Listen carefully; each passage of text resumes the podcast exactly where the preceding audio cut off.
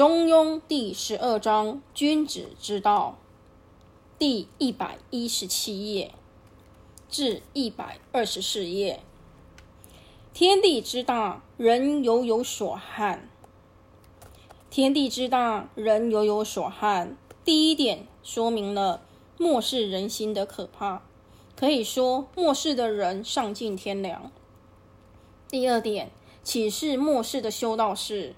在行道历程中，心里要有准备，因为末世人心可怕，丧尽天良，修道一定会受到很大的阻碍。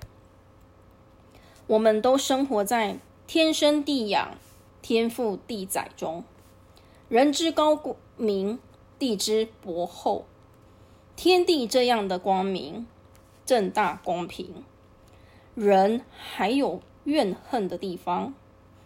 天地之大之光明，不因人之所有憾而有所偏，仍然中立而不倚，周行而不殆，并非天地有所偏，乃因人心不正，人心有所偏也。末世之人心可怕，可见现在末世的修道者，在毁谤、讥讽。冷嘲热骂、口诛笔伐中，在修身养性，这样的逆境才能速成升华的心性。因为生于忧患中，才能速成你成圣、成佛、成菩萨的境界。故君子语大，天下莫能载焉；语小，天下莫能破焉。这个“故”呢，就是肯定的意思。于修道中陷于逆境，或在人家的不谅解之中被骂、被笑，怕什么呢？天地之大，人犹有所憾。你怨我，我只有笑笑说没有关系。天地之大，人犹有所不满。你不瞒我，又算什么呢？你能看破人心的败坏，人心丧失天良的今日，这是一个助上缘。因为在人间是逆境多而顺境少，如果能够知足，生活的很踏实；如果把天下看成了逆境，那会很痛苦。像文天祥。被关在监狱里面，那些狱卒将死猫、死狗、什么尸体，通通把他扔到监牢里面，看能不能把他逼出来。但他都往好处想，所以他在监狱里面完成了正气歌。再坏的环境，再怎么样的逆境，只是心态的问题。只要心态能够调整，就能往好处去找，来滋润自己。故君子语大，就是说，好好去克服这些困难，好好去想。像圣人亦有所不知，圣人亦有所不能，何况是我们正在精进中的人？修道有始有终。尽量发挥心性，因为人生是修道的人生，人生要开创理想，所以自信升华之后，天下莫能载。天下莫能载，表示心性可以超越天地。宇大的意思就是道大，充满天地之间，弥诸六合，大而无外。天下亦在此道中，而不能载道。于小的意思就是论他之小，道之为妙。卷则退藏于密，小而无内，其理之细，是天下之人无法看破的道理。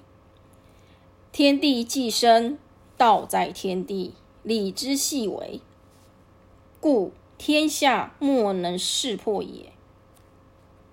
诗云：“鸢飞戾天，鱼跃于渊，言其上下察也。”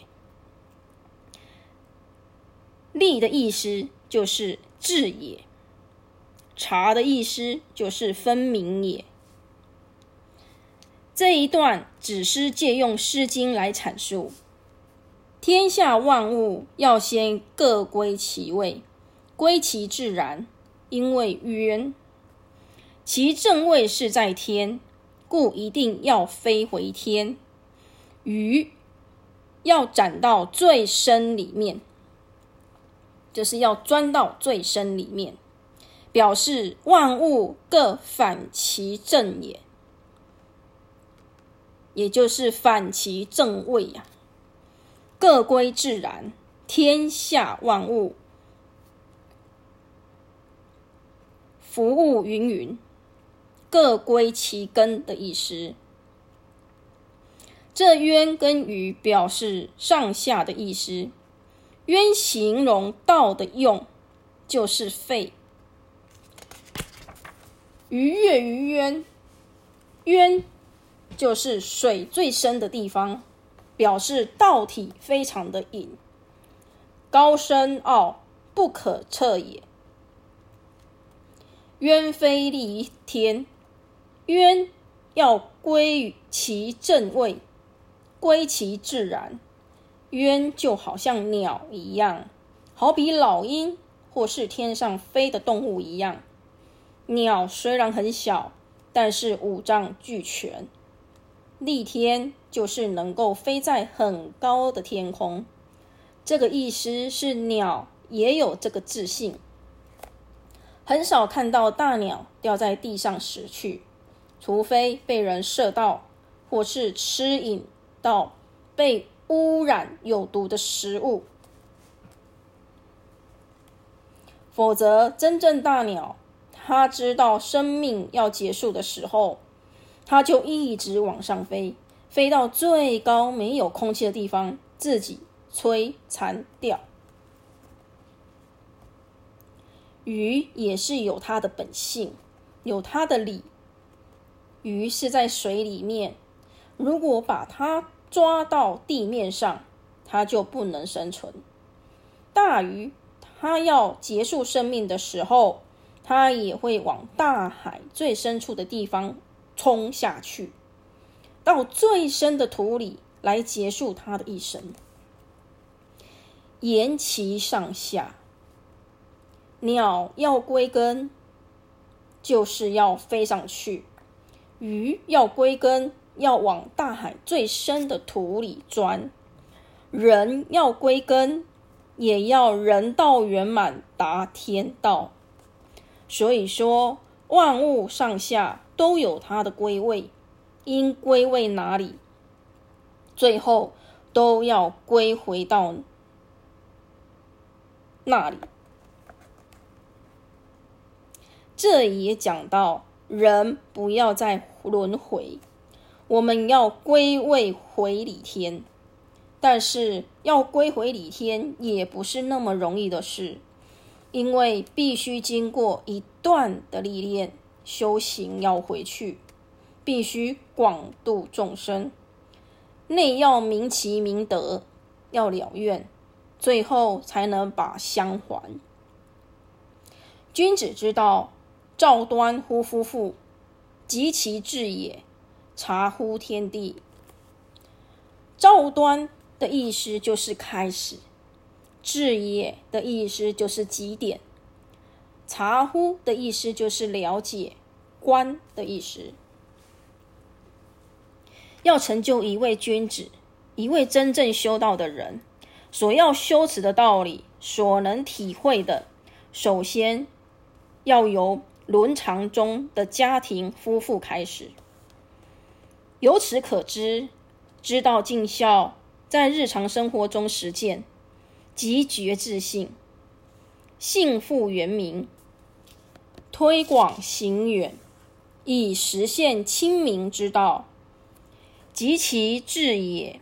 说到了极点的时候，就像天地造化，天地一气呵成，可以通天彻地，察乎天地，也就是上下分明，天地万事万物的道，皆可明白了。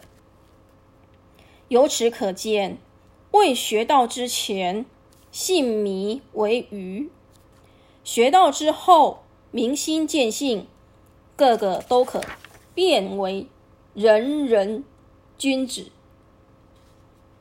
明心见性。以前有一位读书人，非常的有学问，他很喜欢跟人家论道，常常会膨胀自己，认为自己无所不能。有一天，他下了个赞帖，给一个住持师傅，因为这一位师傅常常收到赞帖。接到吓坏了。这次他约师傅两天后的半夜三更论道，结果这住持非常担心会被论到山穷水尽。这个时候，有一位卖豆腐的，常常到庙里卖豆腐，看到住持非常忧心，他说。师傅有什么问题吗？住持就把要来论道的事跟卖豆腐的人说。这位卖豆腐的人说：“这个很简单，让我来吧。”两天之后，卖豆腐的依约而来，他穿上师傅的袈裟，端坐在那里。凌晨三点钟。是天色最暗的时候，这个读书人也摸黑坐在对面说：“以前论道都是用嘴巴讲，所以不能悟道，所以这一次要用手比的。”这一位读书人就开始比了，他亲手马上比出十只手指头来，他比了十。卖豆腐的就比五，读书人一看了很高兴，非常满意。他马上又比了个三，那卖豆腐的就比了个四。读书人说：“太好，太妙了！”再比一个一，卖豆腐的马上站起来。握着拳头要把它打下去。这个读书人一看之后说：“太好了，今天终于开悟了。”这个读书人就很高兴的回去了。有个小沙弥见到之后，就问他说：“我从来没有看到你这么的高兴过。”啊。”读书人说。我终于悟出来了。小沙弥问他说：“你悟出了什么啊？”读书人说：“我比一个十，就是要问你师傅，十二要如何扫除。”结果你的师傅很有智慧，马上比了个五，就是要五戒。后来我又比了个三。问三星要如何扫除？他马上比我一个四，他说要去四相。读书人说：“你师傅很有智慧。”后来我又比了一个一，要问他万法归一，一归何处？结果你的师傅好厉害，站起来握个拳，他说要归零。而且他说要突破归零还不够，还要穿越时空的意识。看故事中卖豆腐的人是怎么来会意，能让一个读书人高兴的回去。师傅问卖豆腐的说：“你用什么方法让那位饱读诗书的人高兴的回去呀？”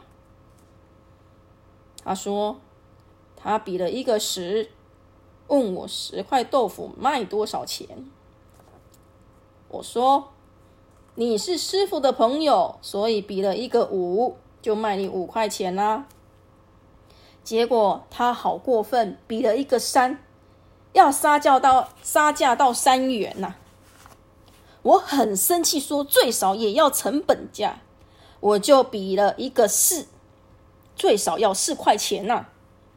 最后他竟然把我杀价到一块钱，当时我很生气，就要把他打下去，怎知道他哈哈大笑，就跑出去了。从这个故事里，我们了解，我们有时候把问题当作是很困难。其实有时是很简单。其实对这一个豆腐的人来讲，他的脑袋很简单，他就以买豆腐的专长来回答他，竟然让这个师傅过了关。所以，我们以后做事情不能瞧不起人，因为下下人也有上上之啊。